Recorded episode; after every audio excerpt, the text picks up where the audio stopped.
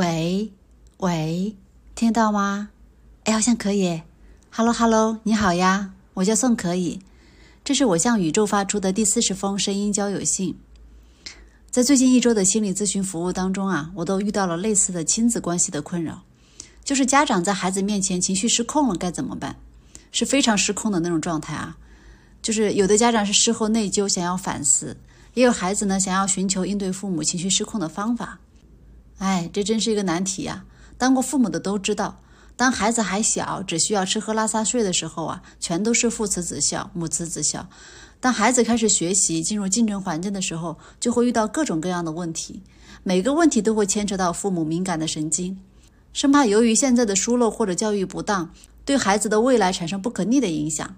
不过反过来呢，我们也当过孩子，当我们还是孩子的时候，父母的情绪啊，那就是天，就是无所不在的空气。主宰着我们的喜怒哀乐。家长当中，如果有一个人以上是善变易怒的，那我们就一直处在惶恐不安的状态里面。就算是在平静或者其乐融融的时候，也无法真正的安心和享受，因为我们会担心这是不是暴风雨前的宁静，或者有什么隐藏的炸弹会一触即发。你呢？你有过类似的体会吗？作为父母，你情绪失控是什么样子的？你的父母有情绪失控的时候吗？如果你是家长，你有没有想过你情绪失控背后的原因是什么呢？其实很有可能是你被孩子的某个行为或者表现激发出了自己的恐惧，这个恐惧蔓延开来，就变成一种无能为力的愤怒。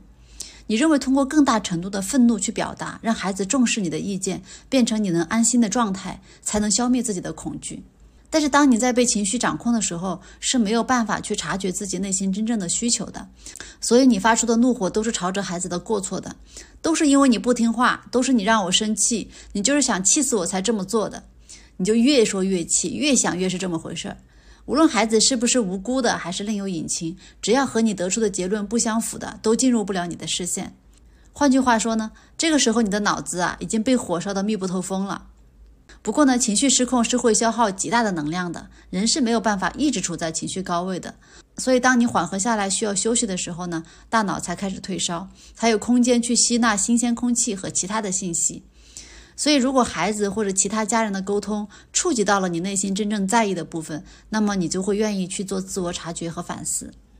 当然，也有很多时候就是孩子的问题，换谁都要生气，他就是需要教育。那么在暴躁式教育结束以后呢，也需要对孩子的情绪进行安抚。所以我给家长的建议一般都是：第一个，在家里至少有一个其他的家人配合做软垫，一是可以帮助自己梳理思路，二是可以在事后帮助孩子平复他的状态。第二点就是，如果家里没有其他人做缓冲垫，可以选择养一个宠物，无论是大人和小孩，宠物都能提供无条件的陪伴和安慰。第三点呢，就是在情绪的高发期，最好是寻求朋友或者咨询师的帮助。那当孩子来向我求助的时候，其实更无助，毕竟在家庭里面，孩子的权利和能力都更弱小，在长期的压力下呢，也形成了一种固定的服软的模式，好像看不到其他的出路，就很绝望。所以，如果你是孩子，我想请你观察一下。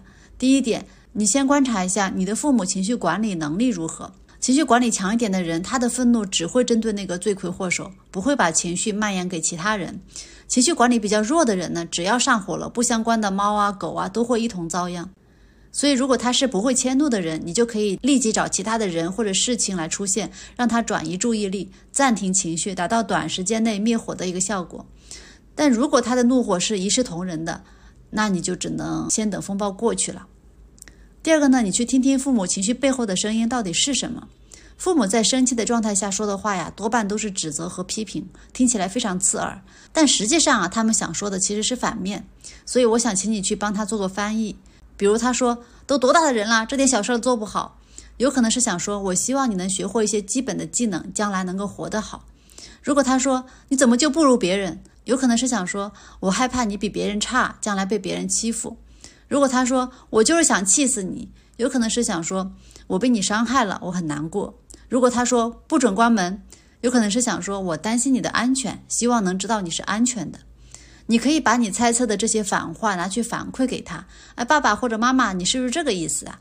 一般来说呢，当父母感受到你真的理解他们了，就会软下来。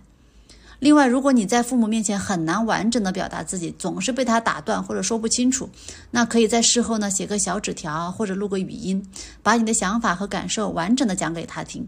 这样呢，至少你在父母面前不会一直的委屈自己。当你慢慢长大，你会发现父母其实也有脆弱的时候，他们是更害怕失去和你的关系的。只不过呢，他们也有自己的局限，无法用你希望的方式来爱你，而你又慢慢学会了比他们更好的方式来回应。嗯，你还有更好的方法和建议吗？期待你的回复，可以加我的微信宋可以二零二幺，或者发邮件宋可以 letter at 幺六三点 com。那这封信就到这里啦，再见吧。